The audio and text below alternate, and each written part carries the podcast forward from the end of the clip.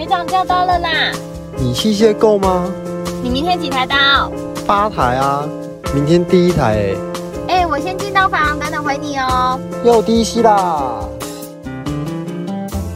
你今天抠诊了吗？Hello，大家好，我是 Doton。嗨，大家好，我是戴安娜。前辈准备录音啦。我是前辈，哎呦，上次那个投票不能这样子啊！我觉得大家要再再来认真听一下我们的节目，真的有认真听的，就不会觉得前辈是戴安娜。好啦，前辈不要再解释了，我们直接进入主题吧。你不能这样子，你这个表情我觉得不 OK。好，那我们上集有聊到，就是我们呃私底下可能会帮医生 做一些事情，但当然啦，这些事情就是我们都要达成一个协议、一个平衡。你你自己愿意去做，那当然很 OK；你自己不愿意去做，其实也不代表你觉得这件事情是怎么样的，就是我们就是双方达成协议就可以了。诶，那 Dota 你这边有没有就是呃，我们撇除这样子的事情来讲，你有没有参与过医生的生活？有啊，因为医生他们平时的压力都很大、啊，所以他们也会找一些像是社团之类的活动来放松。那活动就有分为健康和不健康的嘛。想知道不健康？好，你先从健康开始讲。嗯，没有啊，健康和不健康就是差别说有没有流汗。那像有流汗的，就是可能运动之类的、啊，像是桌球哎、嗯羽球、高尔夫。那基本上医生跟医生之间都有交流嘛，所以他们就可能会一起参加一些同好会。所以如果我们厂商有跟一些比较熟识的医生，那在他们推荐和介绍之下，我们都可以自由的选择说要不要去参加这类的活动。那当然，如果他们有办一些比赛啊、活动啊，我们厂商也可以就是赞助一些奖品来当呃来拉近我们和医生之间的关系。那你之前有参加过类似的活动吗？像之前啊，就有参加过那个羽球的，就是由医院跟医院之间互相举办的。那那时候就会看到说什么，诶，台大泌尿科队啊，林口长庚骨科队啊，或者说什么什么台大妇产科队啊？嗯之类的，就是以他们科系为代表。那我们厂商界也有我们的就是厂商队啊，厂商队 A、厂商队 B，厂商也可以参赛哦，可以啊，基本上就是一起下去同乐嘛。好好玩哦。所以我们跟医生之间就不仅仅单纯像客户那样，其实比较像朋友。那健康完了，可以听不健康的吗？你要八卦哇不是啊，我就是哎、大家也想要听不健康的吧？你这我刚刚已经听你震惊完了，好了，可以可以，我终于忍到不健康这一趴了。好，你有什么不健康的？没有啦，其实没有像你们想那么夸张啦。就是呃，不健康的话，可能就是比较静态的，就是没有流汗的，嗯像是读书会啊，哦，或者说去唱歌啊。其实我觉得你们把它想的太复杂太，新山色了。对，它你就把它想成你们 其实其实可以把它想象成说，就是一群好朋友，然后去喝个酒、聊聊天、唱个歌。那当然，一群男生出去，中间可能就会有点粉味嘛。有点粉味对，就是可以选择要或不要啊。啊。其实这些都是很正常的啦。就像你去跟朋友唱歌，那喝酒之后可能喝比较多，那就会做一些比较呃失态的举动嘛。可爱的举动，啊，可爱就很可以。像我这边有一个我蛮印象深刻，我觉得蛮好玩的，嗯就是有一个医生啊，他很疼爱他们的学弟，嗯，所以有一次他就集体把他们学弟都给带出来，然后他也找了我们一些比较熟识、比较交情比较好的厂商，嗯就过来，大家一起去唱歌。唱歌之后就开始喝酒，喝一喝，喝一喝，大家都喝了蛮多，也都开始有点醉茫茫的时候，那个医生他就突然间就流泪，就哭了。哭什么？他就很激动的抓住他的学弟，握紧他们的双手，很语重心长的跟他们讲一些呃，他们之后可能遇到的事情啊，他们的经历啊等等。就经验分享就对了，对掏心掏肺的这样，对，就是跟他们说，就鼓励他们的话。不看人，一个大学长这样，对，然后因为那个医生他就是，呃，当下可能情绪上来了，嗯，他就突然间左边搂一个，右边搂一个，然后就说：“Dota，你帮我点首歌。”我说：“好，没问题。你要点什么歌？”他说：“你帮我点首《左右为难》。”然后当下我和他旁边那两个学弟，我们俩都不知道说什么，我们就只能说没问题，马上来：“。学长，你要为难哪一个 到底要多为难？？”对，所以其实，嗯。呃，喝酒文化并不像大家所想的说，一定都是去一些深色场所。嗯，那中间其实也很多，就是他们之间的交流和我们之间的一些互动。嘿感情的建立，也都是基于这上面。其实比较像一般的朋友了而。其实我觉得这样子来用这样子的方式来建立感情，比较稳固的，稳稳固很多吧。比起你每天去在那里先早，对啊，因为你这样子才算是融入到他们的生活里面嘛。嗯，就真的有走进去，然后在在可能互动谈话上面有比较比较自然一点。对啊，还有读书会，它也是一个我们厂商可以跟医师一起进修的时间。那在这段时间里面呢、我们就可能一起讨论一些新的术式啊，或者一些新的器械使用方式。那有时候也会跟一些国外的医师做线上的视讯连线，就是交互相分享一下交流心得。是哦，上次有听你们说过，你们有曾经接待国外的医生过来做 live demo，对不对？嗯、因为因为我可能到职的时间 就是那个疫情刚开始就是越来越严重的时候，所以就一直都没有机会参与。你可以跟我们分享一下你那一次的经验吗？哦，那这是我们就是呃，应该说是有一间原厂，然后他找他们国外在使用他们产品的医师来台湾做一个手术分享教学。嗯，那通常会举办这种 live demo，可能都是一些刚发表的手术，或者说比刚上市的一些器械需要。像我们那一次就是那个高能量碎石镭射的 live demo，那本来我们是没有机会参与到的，嗯，因为毕竟是原厂自己一个人办的。那那次是因为我们刚好听到这个消息，我们就跑去找部长说、啊、我们要争取办这个东西。那刚好部长跟我们的交情也还不错，他最后也同意了，所以他就把我们双方厂商抓来做一个会谈。但对于对方的厂商来讲啊，呃，这等于是我们去抢了他们的活动，有点像是吸血鬼概念。嗯对，那可是他们碍于部长的面子，他们当下也只能同意。不过他们在同意没多久之后，他们又做出一个算是反悔的决定，因为他们本身也有个镭射产品，那他们就推出来说，嗯他们也要就是也要宣传他们自己的产品。最后在部长的条约之下，就因为那颗结石非常的大颗，所以就变成说他们打一半，我们打一半。那你知道吗？就是厂商其实都很爱互相乱搞对方。嗯那尤其是这种特别大型的这种呃活动，所以前一天晚上的时候，我们就必须把机器运到医院里面，然后去做一个校正检验。嗯，那我们前天晚上推进去之后啊，我们就在开发房里面就拿一个腌萝卜，就腌萝卜，吃饭用小菜那嗯腌萝卜，因为我们也想不到拿什么东西来做检验了。你们是要测那个机器是吗？对，要测那个机器的嗯功率那些，嗯所以我就拿腌萝卜在里面就是打那个萝卜。那就是因为那个学姐他们就很奇怪的说，为什么我们会里面待那么久？对，嗯 过来问我们说，哎，你们在干嘛？然后看我们在打萝卜，他就很惊讶看着我们说，你们为什么在那边玩萝卜？然后我们说没有没有没有没有，我们很义正言辞告诉他，我们是在测，我们现在是在测机器。我们测明天要用的东西。对，那手术当呃，那活动当天，呃，外国医师来了嘛，嗯那我们就要做一个简单的呃引导啊、嗯介绍啊。嗯，那这时候大家可能就会说，哦，那你的英文能力一定要很好。对，肯定是流利的那种。没有，其实我跟大家说不用，你只要会比手画脚就好了。你那天直接跟医生用比的吗？对，那天国外医生他们本来找我过来，然后问说，哎、那我们这个产品是什么？因为他们没有用过。嗯，那他讲一讲，我也不知道怎么回他，我英文不是很好，哦，但是你听得懂这样？我也听不太懂。哦，你听不太懂，所以我就把我们的主治医师抓过来，好尴尬哦。叫他过来跟他沟通。嗯那他就过来沟通之后就好，今天就现在准手术准备开始了。嗯那上半场就先由呃原厂的产品，就是先上阵，先开始做一个示范。那就打打打打打打很顺利的打到一半之后，因为国外医师毕竟是有他们原厂找来的医生，嗯是他们在国外的客户。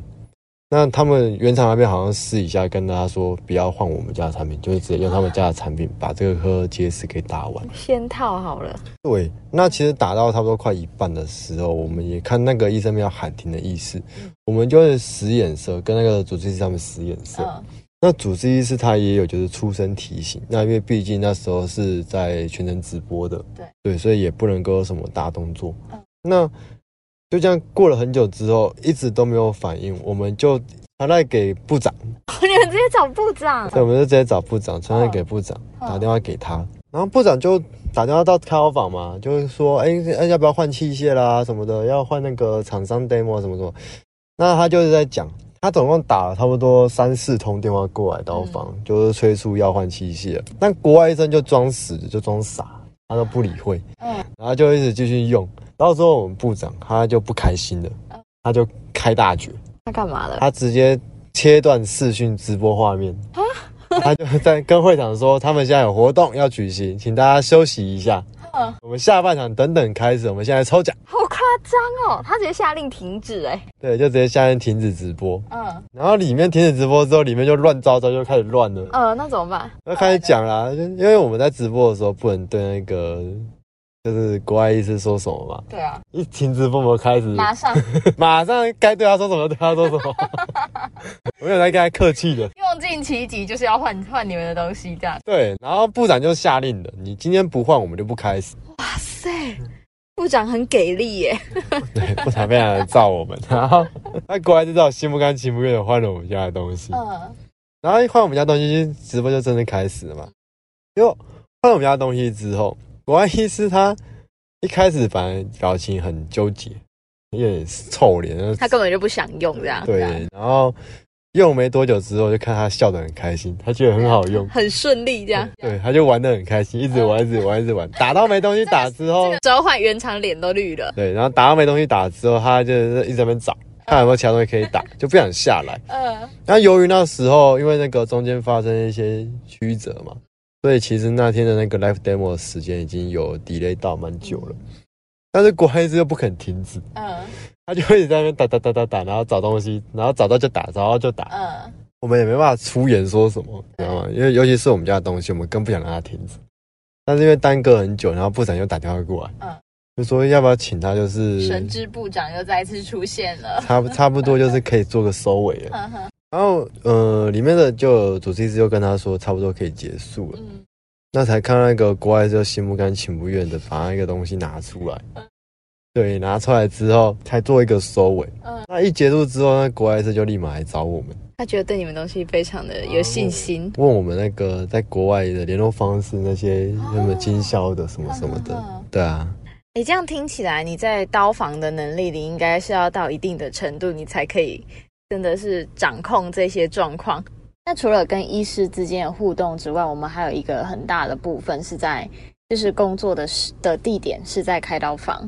所以在那个我们刚开始进到一个医院的时候啊，我们都会就是除了去跟医生拜访一下之外，开刀房里面的学姐学长们也是一个很重要的角色。对啊，因为医疗厂商做久之后，如果医院有在固定使用的话，我们大部分的行程都会是在刀房里面跟刀，所以他们可以算是我们每天都会见到的同事。对，那你一定要跟你的同事打好关系嘛？你看，我们每天待在那边那么长时间，如果像仇人一样，那这样谁工作得下去啊？那如果工作的气氛很好的话，大家聊聊天，讲讲干话，时间一下就过去啦。对啦，就是因为呃，你想想看嘛，你如果不熟不熟的人，其实他们，你说他们要给你方便，还是他们要刁难你，这都很难讲。你在没有那种关系基础之下，你真的会很难做事。尤其开刀房又是一个步调很快的地方，因为那里承承接着很多呃患者的危及性命嘛，或者是一些大大小小的一些风险等等，所以他们在我觉得开刀房的学姐跟学长们，他们来做事都有一个共同的特质，就是他们的不管是说话速度还是做事的态度都很快很准。我不知道你有没有发现这件事。有那种环境下，你会是感到一股无形的压力在推着你。所以在跟他们相处的时候，我觉得就是要去抓到跟他们相处的那个点，然后你的反应的灵敏啊，还是什么，我觉得都要很到位。像我之前在刚入职的时候，我我就是有有一间医院，因为刚入职嘛，比较不知道一些工作上面的人际上面的小美感，所以我就是没有额外多做一些什么。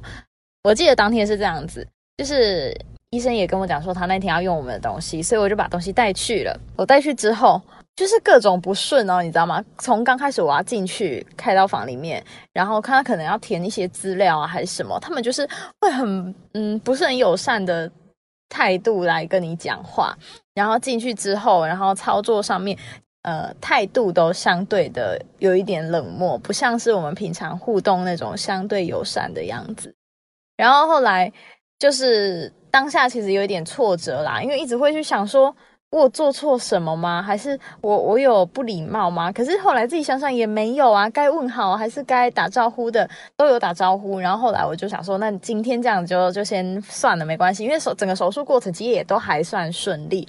是跟护理师的互动上面，让我自己有一点挫折，就是相处上面的那种互动，会觉得自己很热情，就是很很态度很好的在跟他们讲话，但是他们的回应都是很冷漠。那你有了解后面真实的情况吗？然后来我就是在跟我同事讨论了一下这件事情，他就点出一个点，他说：“哎，你还没开这台刀之前，你有没有先去刀房跟里面的，比如说 leader 啊，还是谁，你先打打个招呼这样子？”然后想说啊，原来这件事情是要做的，就那时候是有有漏了蛮大的一一个一个坎，就是我忘记去做这件事情，忘记去跟他先点个头，先跟他讲说，哎，我们什么时候要，我是谁谁谁，然后什么时候要用这个东西，这样子，就是先打个照面，然后后来才呃后续的医院才，我我就把这件事情列入我的第一步骤里面。结果结果真的在后续的医院进行的时候，我觉得顺利非常多，就是比第一间医院那时候的状况，我觉得落差就很大。就是整个呃，比如说护理师对你的态度啊，或者是他们里面相处的状况，我觉得有做这件事的确是有差的。这样你就上了一课啦。其实啊，半码头在我们刚初来乍到到一个新的领域的时候，有些人可能觉得还好，但是以我们成人来说是非常的重要。嗯，我有发现了。对啊，毕竟我们有非常多的工作上内容会需要到他们的协助和帮忙。啊，这就跟你去拜访医生是一样的。我们去找人家的时候，总不能两手空空的就带五串胶过去嘛。身上总是要带一些可能是饮料啊或者小礼品之类的东西去，呃，初次见面表达一下我们的心意。只不过由于我们所处行业的特别性，所以我们在带东西去的时候，可能会有一些忌讳。嗯，你自己有犯过什么错吗？就是很尴尬的场面。哎，像我本身就很喜欢喝果汁嘛，嗯，所以有时候我去找医师的时候，都会带几杯果汁去给医生和护理师他们探个班。那我最喜欢的果汁是凤梨奇异果。嗯，干嘛？你有喝过？有，是现打的那种，对不对？对，然后加蜂蜜那种。对，嗯。我刚入职没多久的时候，我也不知道那些忌讳，我就很自然的就带凤梨奇异果去找他们。那整间护理师他们看到的时候就很开心呐，就想说：哇，有果汁哎，这么好，上班还有饮料喝。厂商带果汁哎。对啊，带果汁很好哎。但他们打开之后，他们脸就绿了。凤梨。凤梨就算了，还奇异果。然后当下我也就是没想那么多，直到隔天那个医师就用一个很奇怪的表情看着我，然后跟我说：“哎，谢谢你的果汁，可是下次可以不要带凤梨吗？”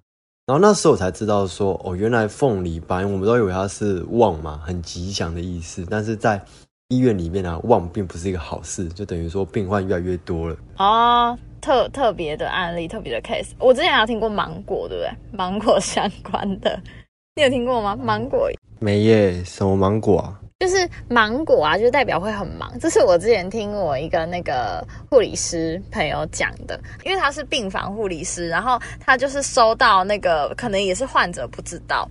他们就是只是好心，想说他们自己换，就是家属有多切很多水果，然后想要分享给护理师吃。他们是无心的，然后就想说要不要给护理师点心，然后就把盒子打开，就整盒的芒果，然后他们整个护理在傻眼。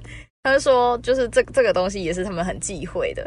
就是我们上次聊天，他也是这样跟我讲。我想，哦，原来你们这个收礼其实也有很多禁忌，就是这些东西相关的，他们都会能不碰就不碰。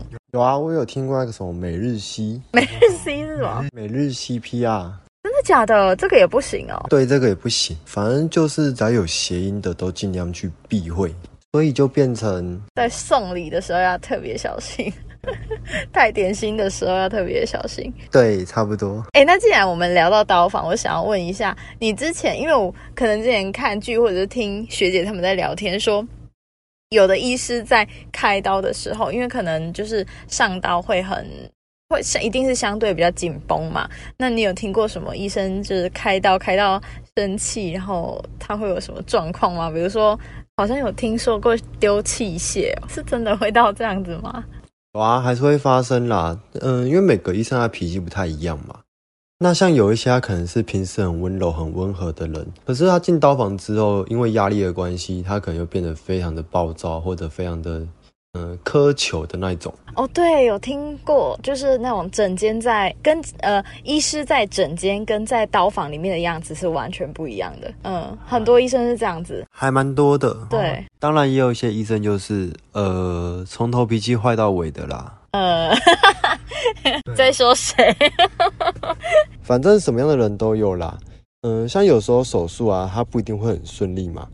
嗯，所以有时候医师可能会因为烦躁，或者说操起来不顺心，他就开始把一些事情给归咎于工具，对不对？对，通常都是归咎于器械那边。嗯，那像我这边就发生过，就是有医生他在使用一个切割的器具，那他用起来之后，因为那个手术比较困难，那用起来还要开始怪，就是说。这个器具啊，切割起来怎么那么不利？怎么用起来又不顺手？嗯，他就很生气的把他器械举起来，然后往下一丢，就丢出去了。他直接丢器械哦？对啊，他就是很生气的就往那个很远的地方一丢。那怎么办？那这样那就不能不能用嘞。然后所以你就知道，请护理师就是他们就是再拆一个新的。啊，不过通常这时候就是有一些，嗯，可能交情比较好的，或者说。天生就比较白目的，就会讲一些奇怪的话。嗯，像上次那个医生很生气，就把他丢出去之后，嗯，就有一个护理师就很淡定的就看着他，跟他说：“哎，等一下我们要去捡了。”脸都铁青了，还在？他不是在气头上吗？对，就当下已经很严肃了，然后都已经降到冰点了，他还可以讲这种话。我尊敬他的勇气。在刀房里面，医生生气，我觉得，我觉得是很恐怖的事。基本上他就是那个气氛嘛。对。但那个医生他本来就是一个比较温和的人啊，他就是那种上刀房之后，他就会性情大变那一种。我在猜他应该也不是故意想要去丢器械，那只是因为气头上，所以他当下也就愣了一下，然后就跟他说：“啊，真的哦，不然嘞，不然嘞，不然谁要去捡呐？天哪，那你这样子就是只能另外就是再拆给他，就护理师帮忙想办法。”提供他他能能使用的东西，这样。对啊，所以多多少少还是会出现这种情况。可能压力吧，毕竟他背负的是病人安全的那个压力，是我们旁人比较没有办法想象的。毕竟手术顺不顺利，然后病人有没有安全，是他的责任。对，所以他们的个性有时候会变得非常的执着，像是呃缝伤口这件事情，嗯。不过医生他就是说，他缝伤口啊，一定要非常的对齐。如果他觉得没有缝好啊，他是会全部拆掉，就是重新再来一次。就算是下到最后一根针的时候，嗯，就是有一次我们要关伤口的时候，嗯，然后那个已经开很多台刀了，前面已经先开很多台刀了，所以其实我们那时候都已经蛮疲累的，嗯。那医生他好不容易我们等等等等到说，哎哎，要缝要关伤口了，要缝最后一终于可以结束了。对，然后没想到那个医生在他下完最后一根针的时候，他拿起来，他就看着看，然后就说：“嗯，我觉得歪掉了，就把它全部剪掉，重新再缝一次。”然后这样至于吗？对，然后这样子就大概来来回回就是再缝了五六次，就是全部这样来来回回，他就是因为没有对齐而已哦。对，就是因为没对齐。天哪，这是他应该是他本来个性就是已经是完美主义了吧？其实他的技术也蛮不错的啦。他平常就是基本上都可以缝到他很满意，但不知道为什么那一天他就是。特别的不满意，他就是重新来过。哎，你这样讲，我我突然想起来，我有一个医生也是这样子。之前就有听说过，他是一个非常严谨，他本来的个性就是一个很严谨的医生，不管是在他看诊啊，或者对病人，或者是他其他行政事务上都是。然后对于规矩什么的都非常的严谨。像我们在做手术的时候，其实有一些状况是呃小小的问题，它不至于到影响到病人的安全。然后这个医生他就是，只要他遇到一点小小问题，他就没有办法容忍这个问题存在，他就会非常非常正视这个问题，然后就把手术停下来，一定要让大家把这个问题排解了，然后他才要继续。他真的就这么执着，跟你那个医生有点像，一样谨慎吗？他就就像我们我们比如说好在呃在过程中好了。有有的是我们呃，比如说把水灌进身体里面，然后让那个视野可以撑开，然后呃，我们的画面才会清楚嘛。那有时候可能呃，多多少少会有一些出血的状况啊，或者是有一些呃。循环的状况，这些东西是你你要靠一点，可能要等待一点点时间，它才会整个管路是顺的，整个是流通的。那他就会觉得，如果现在画面不清楚，他就直接不要做，因为他觉得他这样画面不清楚，他就是有可能伤害到病人的身体，所以他连那百分之一或者是零点一的可能，他都不要去尝试，他就是都不想要让他有任何任何的危险，他就是会执着到这种地步。这个是我遇过最最最，我应该说他保守嘛，因为他其实这样也是蛮为这样别人其实也着想的啦。对啦，对啊，这样也没错啦，只是就是蛮蛮特别的例子，蛮特别的医生，他就是一定要解决到他所有都很安心，他才要把手术进行下去。但这样子就会变成说手术时间会拉很长，那麻醉风险都会增加。对啦，对，像像上次就是因为这样子，他只要有一个问题就停下来，有一个问题就停下来。但其实这些也都不是，就是不是说完全不能解决的，可是他就是一定要把那个完全排除，他就才要继续下去。那这样子就很容易造成一些突发状况的产生，尤其是如果手术中还有灌水进入人体的话，那时间一拉长，水中毒的几率就会再增加。哎，那你有遇过那种就是真的很惊险的状况，还是说就是嗯、呃原本做的手术，然后他有没有办法排除的困难，必须做什么什么什么的处置了吗？有啊，呃，其实有一年过年，嗯，我本来没有计划要在医院跨年的，谁会计划要在医院跨年？对，那时候就是，可是在过年那天我们就刚好有刀，嗯那时候是做那个镭射碎石，嗯做那个肾脏的。嗯，那在开刀的过程中就不慎就把输尿管给打断。断掉，这这能接回来吗？对，输尿管断掉是可以接回来的，只是呃，因为输尿管算是很细、很脆弱的，所以如果一个不小心的话是会断掉。哦，因为你们那个是能量去设置的，对不对？对我们那个是一个能量蛮强的仪器，嗯，那断掉之后，我们就要做一个开腹，把它给接回来。买 A 手术送 B 手术，对，就好像是 这样，好像蛮听起来蛮好的嘛，这谁谁要啊？买一送一。家属应该气死了吧？对，然后他就很生气嘛。那呃，生气归生气，可是我们还是要先把病人给治处理好啊。好，对，那天就是开腹，那开腹的话就要弄非常非常久。嗯那这时候我身为厂商，我在那边，我就不晓得说，其实已经跟我没关系了，因为接下来的事情就是不是不属于我们家仪器的事情了。嗯，但是身在那边的时候，怎么说呢？你也不好意思离开啊。因为你有用你的东西嘛，就是对你退也不是，进也不是，但是你留在那边的话，你就你就跨不了年了，你知道吗？你看不了烟火了。对啊，你一离开又感觉好像哪里不太对劲，又很不尊重人家。而且好像就是这台刀也不是跟你完全没关系，然后你这样算是中途离席对，而且说真的，他也是被我们家的东西给打断的。哦，对哦，那时候就在医院里面就这样子待了很久，然哼后就看着他把输尿管给接上之后，顺便跨年，这个真的好危险哦。像我有一次，我自己也发生一个很惊险的故事，就是那时候我记得是，也是我刚到职没多久，刚到职都一直出包，就是我那时候也是进去导访，然后我跟我另外一个同事去，然后因为我们两个真的就是资历都蛮浅的这样子，想说就是可以一起去，如果有状况的话，我们可以互相讨论，然后马上解决。然后那时候我们就进进去了，好，了开始准备之后，然后他们也开始准备进行要进行手术咯。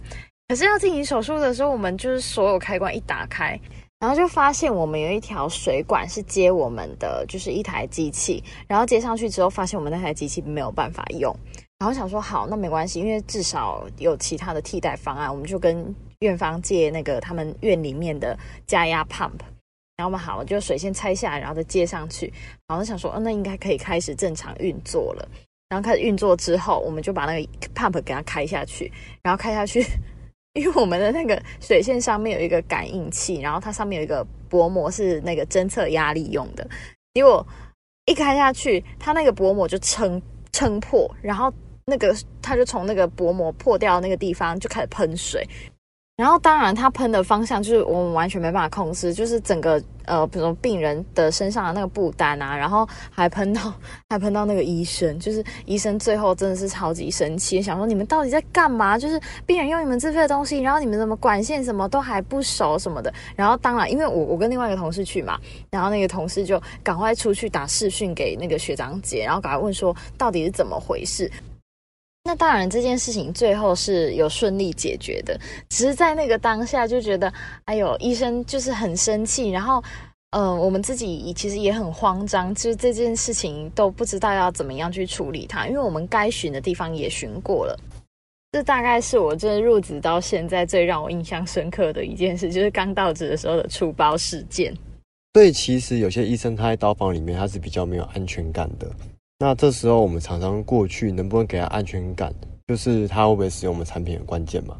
对对，那我们厂商在刀房里面就会希望把自己也当成刀房的一份子嘛，对啊？所以我们常常进刀房的时候，如果有些比较简单的事情，像是呃帮他们穿衣服、穿那个刷手衣，哎，穿那个无菌衣，或者说有时候会帮病人清洁消毒。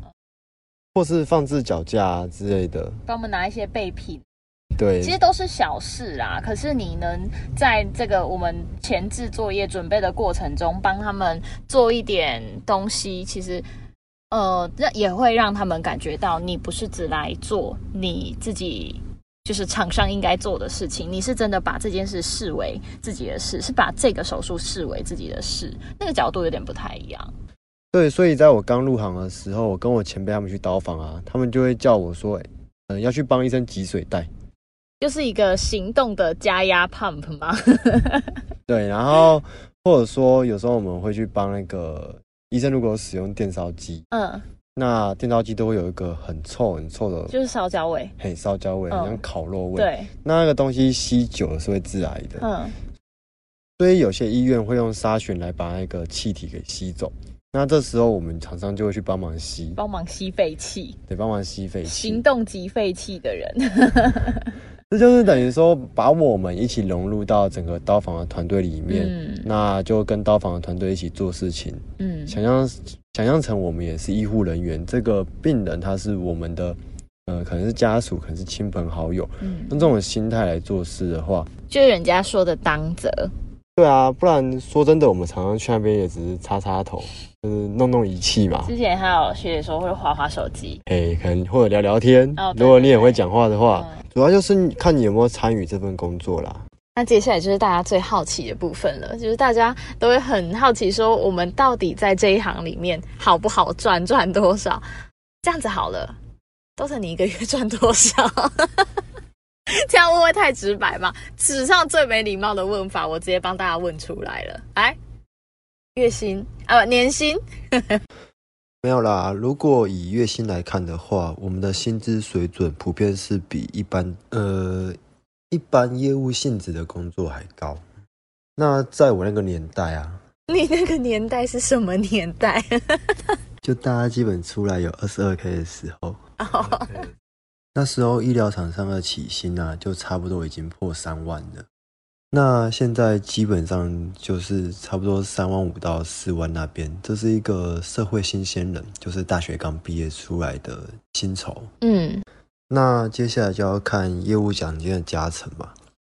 基本上一般来说，我们跟一台刀都会有三百到五百不等的奖金。我之前听说过是五百的。对每间公司，他们奖金制度不太一样。那有些可能比较高一点，像是有八百块的，嗯，也有一千块的，嗯，或是更多的。那我们以骨科来说的话，骨科他们会有一个大夜加急，因为他们有时候会需要半夜去跟刀，嗯，大夜加急通常出来一次，呃，可能你超过一个时间，他就会给你一个，我听说是两千块啦，有一千五到两千块。好像还有到三千块的，算是加班费。就单一台刀吗？对，一台就是这个费用。好棒哦！然后每天半夜去跟刀，但这样就很累啊，因为通常他们的刀时间很长，所以就算半夜出去，大概只能跟一台或两台就紧绷了。哦。不过相较起来，他们的刀就算是很多。所以以骨科来说的话，如果愿意认真一点、拼一点的话，平均月薪会落在十五。新人的话是没有到那么夸张啦，但是如果认真一点，然后又待得住的话，最低最低基本上都会有十。最低有十哦，对，最低会有十，还蛮棒的哎。这就要看每个人的想法，因为他们基本上很多都是二十四小时 on call 的，所以生活品质势必不会太好。哦，对他们搞不好，他们生活品质、睡眠什么的都会影响到。对啊，所以有家庭的或者说在交往的就不一定会适合。那一般来说，我们这个产业的都会比较喜欢，嗯，刚毕业的新鲜人，最好是白纸。尤其是那种原厂的外商公司，他们一定要是呃相关科系和白纸出来的，因为他们会担心说你在外面的工作经历可能会妨碍到你做出一些比较越矩或出格的事情。毕竟我们的客户就是固定那几个人，其实以整个业务层面的工作来讲，我们的客户算是非常非常少数的，而且都是互相有交流和往来的。但是回归到最实际的，就是其实业务层面的工作啊，基本上都不是看月薪和年薪的，我们是看时薪。话不要说太明白。对，就是你一天只要工作一个小时，但是你如果月薪底薪三万块，一天工作一个小时，那其实时薪蛮高的，也蛮不错的。这样想也好像也是啊。要当业务就不要那么纠结了嘛，你的薪资水准啊，都是靠你的努力累积而来的嘛。那不管是年薪啊、月薪还是时薪也好，你能够在这些有限的时间内做什么来获得你想要的薪资水准，才是我们应该要烦恼的。所以听起来应该就是业务嘛，所以它其实是靠后续的那那个奖金的部分去累加我们的薪资的。对，医疗产业有一个好处，就是我们今天去跑客户啊，我们跑出来之后。嗯，这些客户比较不会有什么流动哦，因为医生就固定那一群嘛。对，基本上你这个月业绩多少，下个月业绩就不会相差太多，基本上就是在那个区间，所以不用担心说可能要像其他业务，比如房仲那一类的，每个月都要重新再开发一次。哦，都就是不用从零开始计算，就对。而且因为我们的客群它是属于比较小的，所以医生跟医生之间都会互相交流。也就是说，今天你把一个客户给做好的话，基本上你在这个圈子的名声都会给传出去，那自然就会有其他医生也会主动来找你说他要使用你们的产品，因为他们也想要让病人有更好的服务，就是会信任啦。对，特别是他们有时候在吃饭、参加学会什么的，在那边家常聊天闲话的时候，都会提到说：“哎，这个厂商如何如何，那个厂商如何如何。”嗯嗯嗯嗯。所以在如果大家在职业选择也对我们这个呃对我们这个职业有兴趣的话，我们这些以上的资讯可以提供给你们做个参考哦。